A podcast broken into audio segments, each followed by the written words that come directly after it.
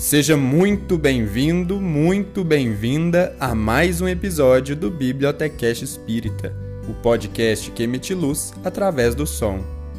Nós vamos ler o capítulo 17 do livro Nosso Lar, livro psicografado por Chico Xavier, ditado pelo espírito André Luiz e publicado pela FEB Editora. Vamos nessa?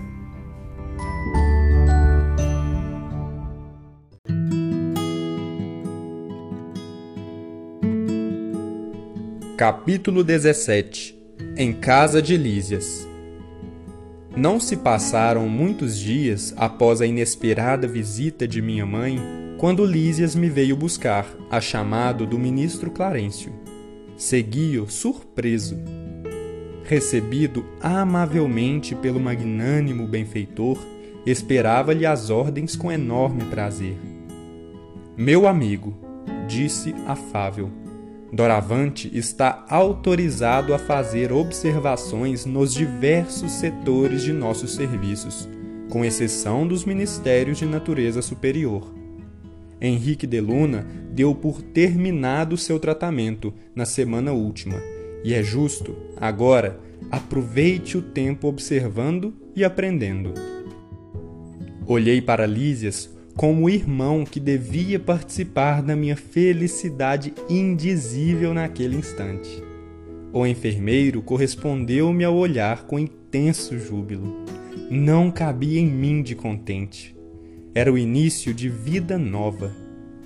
De alguma sorte poderia trabalhar, ingressando em escolas diferentes. Clarencio, que parecia perceber minha intraduzível ventura, acentuou tornando-se dispensável sua permanência no parque hospitalar, examinarei atentamente a possibilidade de sua localização em ambiente novo. Consultarei algumas de nossas instituições. Lísias, porém, cortou-lhe a palavra, exclamando: Se possível, estimaria recebê-lo em nossa casa, enquanto perdurar o curso de observações. Lá, minha mãe o trataria como filho, Fitei o visitador num transporte de alegria. Clarencio, por sua vez, também lhe endereçou um olhar de aprovação, murmurando: Muito bem, Lísias. Jesus alegra-se conosco, sempre que recebemos um amigo no coração. Abracei o prestativo enfermeiro, sem poder traduzir meu agradecimento.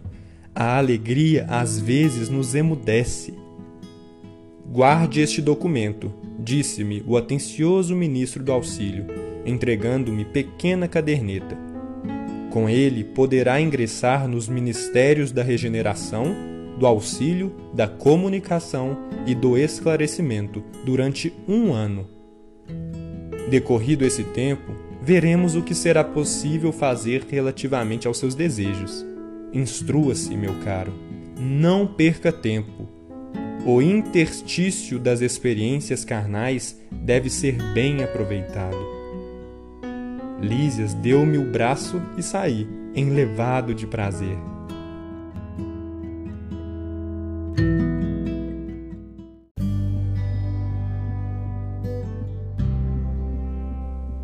Passados minutos, eis-nos à porta de graciosa construção, cercada de colorido jardim.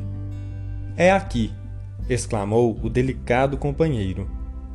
E com expressão carinhosa acrescentou: O nosso lar dentro de nosso lar. Ao tinido brando da campainha do interior, surgiu à porta simpática matrona. Mãe, mãe! gritou o enfermeiro, apresentando-me alegremente. Este é o irmão que prometi trazer-te. Seja bem-vindo, amigo, exclamou a senhora nobremente. Esta casa é sua. E abraçando-me, disse: Soube que sua mamãe não vive aqui. Nesse caso, terá em mim uma irmã com funções maternais. Não sabia como agradecer a generosa hospitalidade. Ia ensaiar algumas frases para demonstrar minha comoção e reconhecimento, mas a nobre matrona revelando singular bom humor, adiantou-se, adivinhando-me os pensamentos. Está proibido de falar em agradecimentos. Não o faça. Obrigar-me-ia a lembrar, de repente, muitas frases convencionais da terra. Rimo-nos todos e murmurei comovido. Que o Senhor traduza meu agradecimento a todos em renovadas bênçãos de alegria e paz. Entramos. Ambiente simples e acolhedor. Móveis quase idênticos aos terrestres. Objetos em geral demonstrando pequeninas variantes. Quadros de sublime significação espiritual. Um piano de notáveis proporções, descansando sobre ele grande harpa talhada em linhas nobres e delicadas. Identificando minha curiosidade, Lísias falou prazenteiro.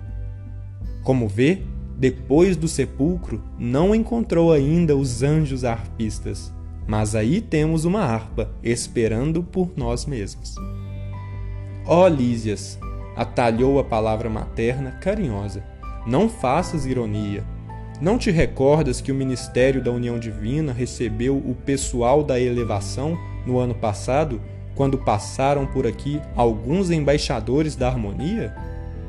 Sim, mamãe, mas quero apenas dizer que os arpistas existem e precisamos criar audição espiritual para ouvi-los, esforçando-nos, por nossa vez, no aprendizado das coisas divinas. Em seguida, aos conceitos obrigatórios de apresentação com que relacionei minha procedência, vinha saber que a família de Lísias vivera em antiga cidade do estado do Rio de Janeiro, que sua mãe chamava-se Laura e que, em casa, tinha consigo duas irmãs, Yolanda e Judite.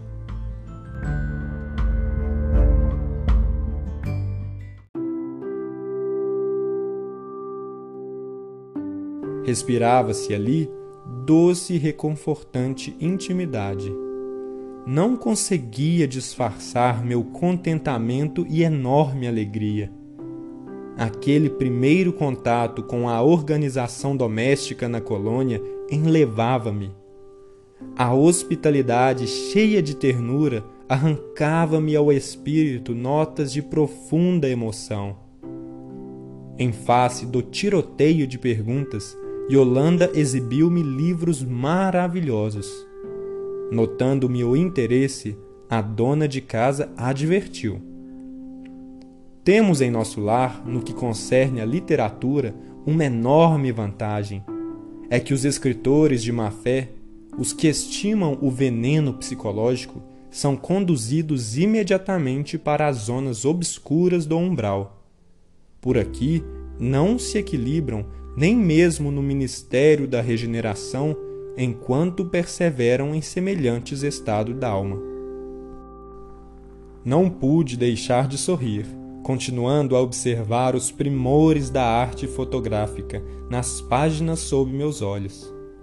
Em seguida, chamou-me Lísias para ver algumas dependências da casa, demorando-me na sala de banho, cujas instalações interessantes me maravilharam.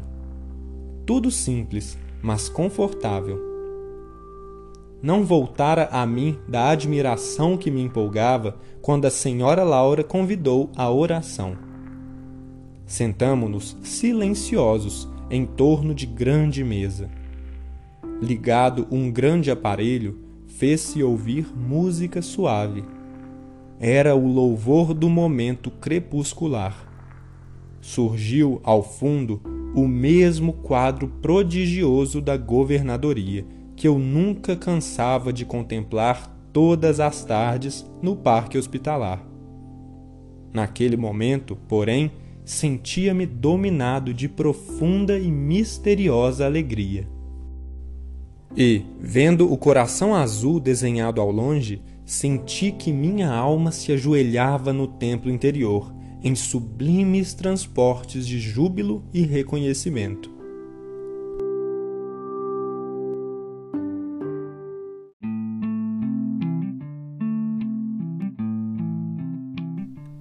Esse foi o capítulo 17 do livro Nosso Lar. Fico muito feliz que esteja acompanhando o Bibliotecast Espírita. Te aguardo no próximo episódio. Até lá!